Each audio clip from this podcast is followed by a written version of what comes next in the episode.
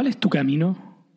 ¿El camino sagrado? ¿El camino de la locura? ¿El camino del arco iris? ¿El camino del pez? Cualquier camino. En cualquier parte está el camino, para todos y de todas las formas. Jack Kerouac en El Camino. Hola a todas y todos, soy Nico Vergara y esto es En El Camino Podcast. Y luego de una seguidilla de episodios sobre cómo afrontar el futuro, volvemos ya más de lleno a responder la pregunta de cómo conocerse mejor. Pero antes solo quiero precisar que pasar por estos últimos episodios fue para recalcar lo vital que es conocerse hoy. Actualmente tenemos competencia en algoritmos y potenciales escenarios futuros perturbadores en caso de no entenderlo. Pero volvamos a lo esencial. Yo era un vagabundo, pero solo de un tipo, como pueden ver porque sabía que algún día mi esfuerzo literario sería premiado con protección social.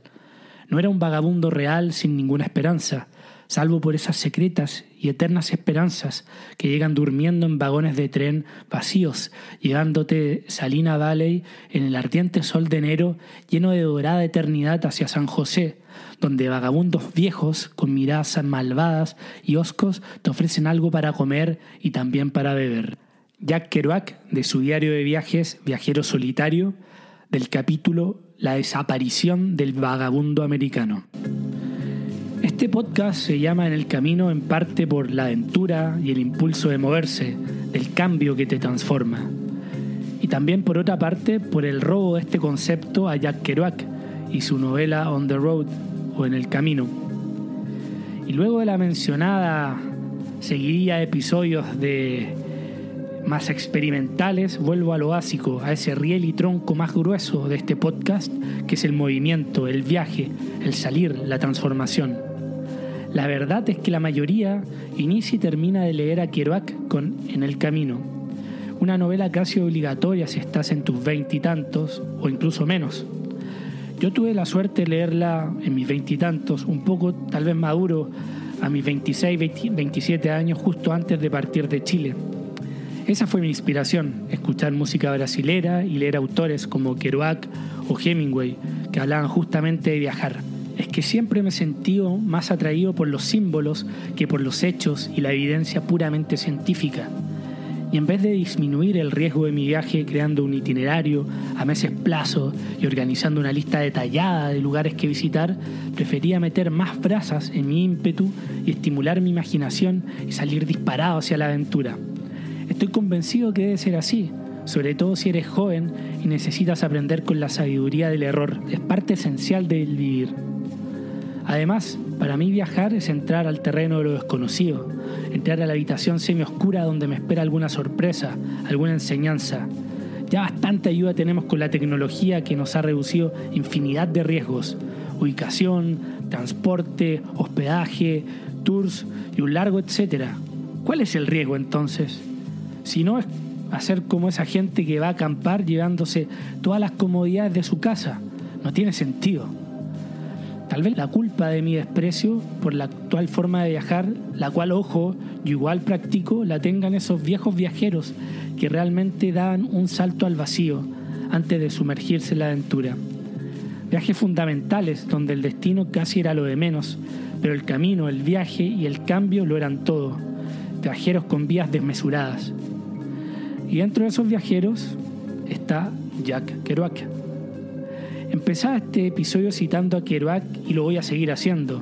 Y también el libro Viajero Solitario, porque específicamente en ese diario de viajes y en el capítulo de la desaparición de los vagabundos de América, él toca un tema que para él es fundamental, los vagabundos. Y cuando me refiero a vagabundo me refiero a la idea del caminante libre, nunca criminal, que sin embargo logra sobrevivir y sobre todo vivir con su ingenio y sentido común. La verdad es que el corazón de Kerouac está con ellos, está en ellos. Toda la miseria y rudeza del mundo está condensada en sus miradas duras y desconfiadas. Kerouac se sentía muy cercano porque se siente en alguna medida parte de esa gran familia de derrotados aventureros. Estamos hablando de los años 40 y 50, donde era normal aventurarse en vagones de tren en el oeste de Estados Unidos y viajar de esta forma. Ahí Kerouac conoció a muchos de ellos y que él retrató como antihéroes libres. personajes siempre con una sabiduría a compartir, como cuando en una estación un viejo vagabundo le enseña que parándose tres minutos de cabeza diariamente, él logró superar una artritis en la espalda, un consejo que Kerouac siguió y también le dio resultados. La fijación kerouaciana con los vagabundos es muy similar a cuando el poeta andaluz García Lorca dice que lo más aristocrático de su querida Andalucía son los gitanos. García Lorca, como todo poeta, no explica sus versos, pero yo lo interpreto como una admiración a la libertad. En el fondo, como Kerouac, él admira a los marginados, mejor dicho, a los que se atreven a ser marginados. Son esos personajes que rechazan la escuela, el almuerzo del domingo con la familia, ir a la universidad, buscar un trabajo, estabilidad, la hipoteca y formar familia. No.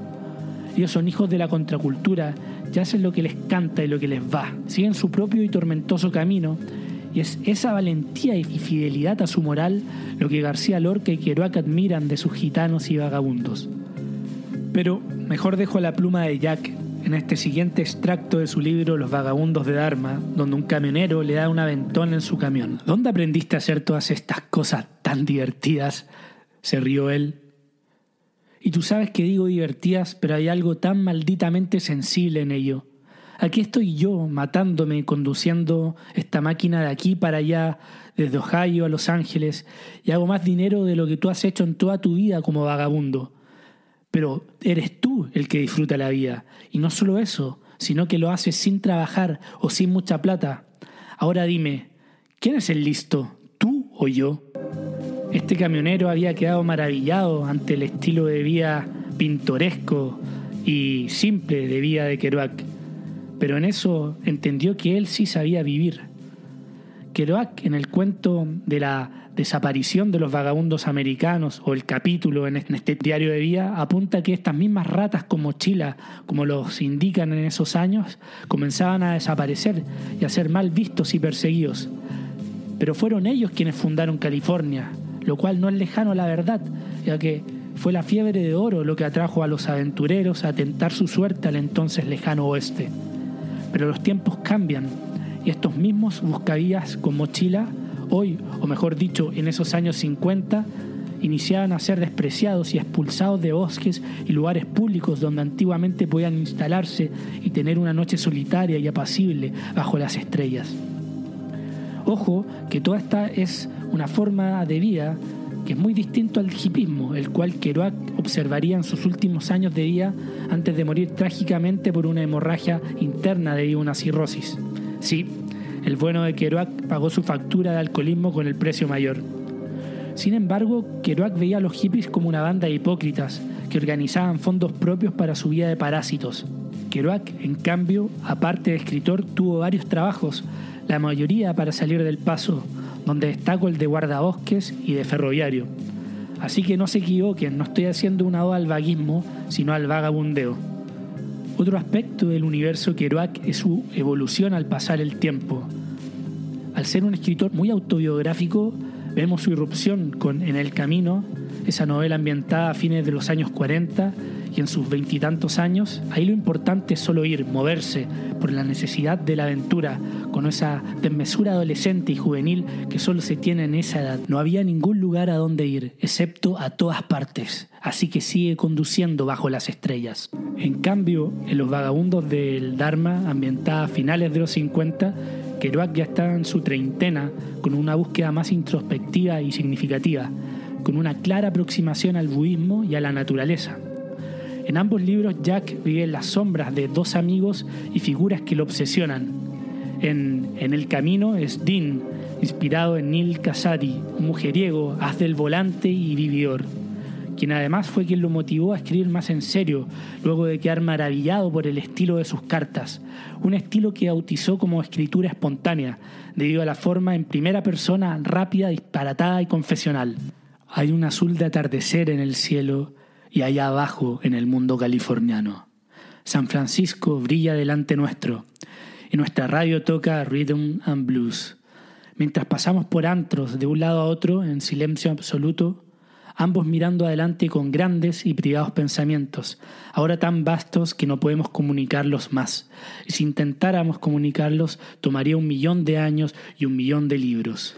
Si bien durante su periodo de viajes en su juventud cuando más estuvieron unidos, Kerouac siempre se preocupaba de su querido amigo Neil, a quien siempre incitó a que iniciara a escribir en serio y a quien anunció como el más grande escritor que el mundo hubiera conocido pero Neil no tenía la disciplina ni tampoco el interés, como describe Jack en su más triste novela que es Big Sur. Puedo percibir, hojeándolo, que convertirse en un escritor no tiene ningún interés para él, porque la vida es tan sagrada que no hay necesidad de no hacer nada más que vivirla. Escribir es solo una ocurrencia tardía, un raspado en la superficie de todas formas. Ah, pero si él pudiera. Si en el camino Neil Casadi fue su gran compañero de aventuras y la carretera y los bares el escenario de estas, en los vagabundos del Dharma, en cambio, Jack se obsesiona con el joven energético y amante de la naturaleza y budista Zen Jaffe Rider, inspirado en el poeta Gary Snyder. Jack, ya entrado en su treintena, había entrado a una etapa, como él mismo dice, de neutralidad, y al ver a Gary rememoró esa etapa de juventud dorada.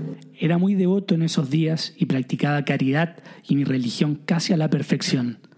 Desde entonces me convertí en un hipócrita con respecto a mi discurso, y ahora estoy un poco más cansado y soy más cínico, porque he crecido viejo y neutral. Pero entonces yo realmente creía en la realidad de la caridad y bondad y humildad y el entusiasmo y una tranquilidad neutral y sabiduría y el éxtasis y creía que era un monje budista en una ropa moderna vagando por el mundo. Fue Gary quien lo empujó e inspiró a seguir una vida más sana y con sentido.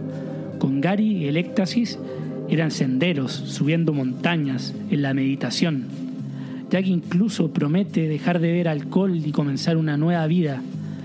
Pero bueno, ya sabemos el resultado. La verdad es que Jack lo admiraba profundamente. Este pobre chico, casi 10 años menor que yo, me hace ver como un tonto, habiendo olvidado todos los ideales y alegrías que conocía antes en mis últimos años de borrachera y desilusión. ¿Qué le importa si no tiene plata? Él no necesita dinero, todo lo que necesita es una mochila con esas bolsas de comida colgando de ella y un par de zapatos. Y así él parte y disfruta los privilegios de un millonario en lugares como este. Eso decía a propósito de un sendero que estaban haciendo juntos. Y también de él profundizó su relación con la naturaleza. Había algo inexpresivamente roto en mi corazón, como si hubiera vivido antes y caminado este sendero bajo similares circunstancias con un compañero, pero tal vez en un viaje más importante. Sentí, echado por el costado del sendero, recordarlo todo. Los bosques hacen eso. Siempre parecen familiares. Anheladas pérdidas, como la cara de un anhelado y muerto pariente, como un viejo sueño, como la pieza de una olvidada canción a la deriva a través del agua. Sobre todo doradas eternidades de una infancia del pasado, o pasado del hombre, y todo lo viviente y muerto, y un corazón roto hace un millón de años, y las nubes que pasan en lo alto parecen declararlo, por su propia y solitaria familiaridad, a este sentimiento, éxtasis y aún más naturaleza. Mientras subíamos en altitud nos cansábamos más y más. Ahora como dos montañistas paramos de hablar y estábamos contentos. De hecho, Gary mencionó eso dándose vuelta luego de media hora de silencio. Así es como me gusta, cuando ya no hay necesidad de hablar, como si fuéramos animales comunicados por telepatía silente. O también de lujos simples. No hay sentimiento en el mundo como lavarse la cara con agua fría en una mañana de montaña. O sobre la caridad. Había otro aspecto que me asombraba de Gary, su tremendo y tierno sentido de la caridad. Siempre estaba dando cosas, siempre practicando lo que los budistas llaman el parámita de Dana, la perfección de la caridad. Jack, no te das cuenta del privilegio que es dar regalos a otros, él decía. Y la forma en que lo hacía era lo encantador. No había nada brilloso o naviesco sobre eso. Sin embargo, algo casi triste, y algunos de sus regalos eran viejas y aporreadas cosas, pero tenían el encanto de lo usado y la tristeza de regalarlos, o hasta del rito del té. El primer sorbo es alegría, el segundo es goce, el tercero es serenidad, el cuarto es locura y el quinto es éxtasis. La verdad es que pareciera que Kerouac nunca puede ser el personaje principal de su vida. Siempre está observando el fulgor vital de sus ídolos de costado. Pero para mí es precisamente cuando está viajando solo, cuando su escritura sincera y confesional despliega su máxima profundidad.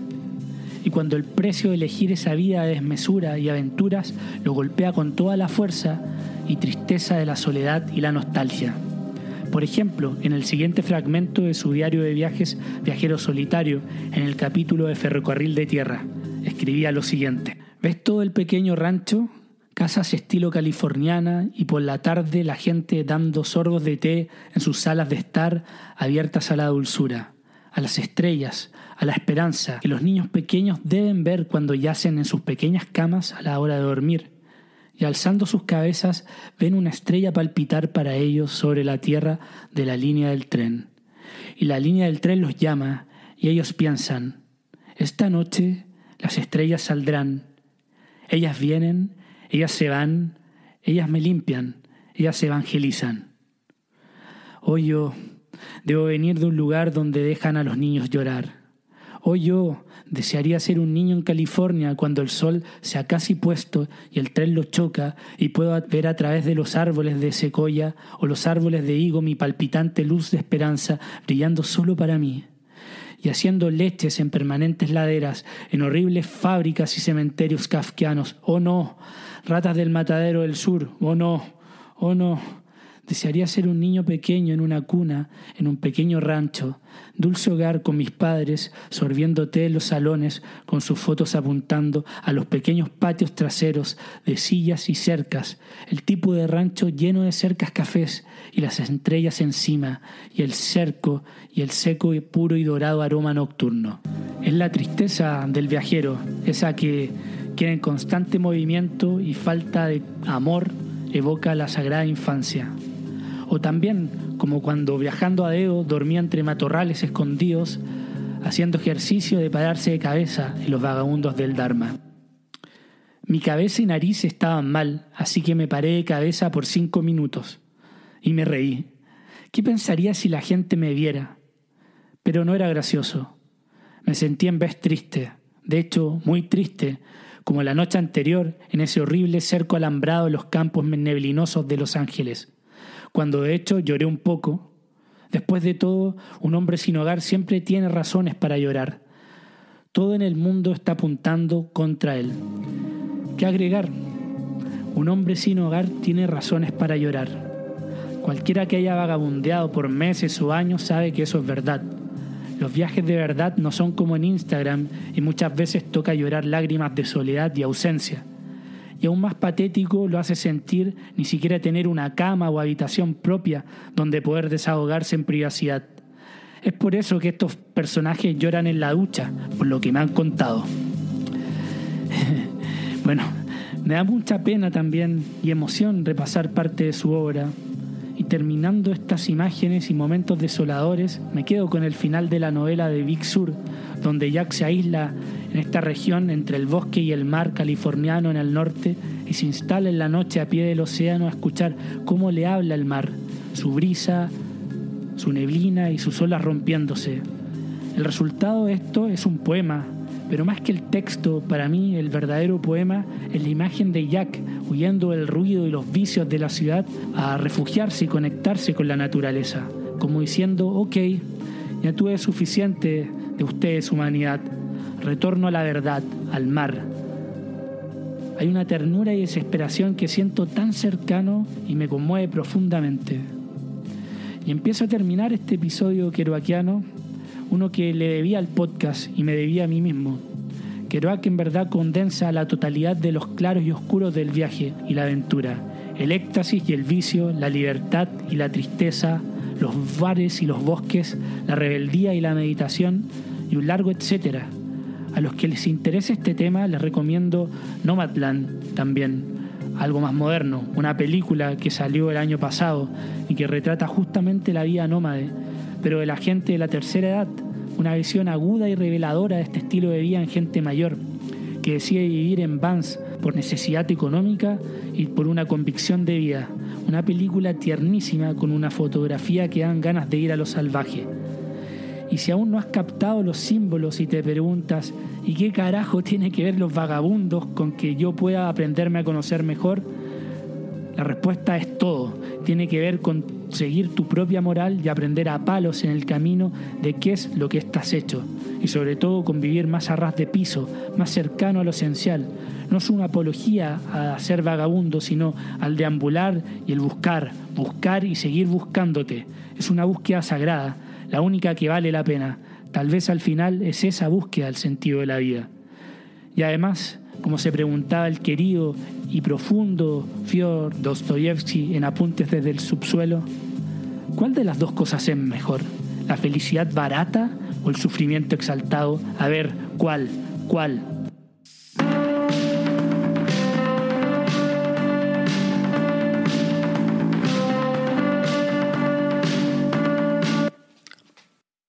Gracias por haber llegado hasta acá.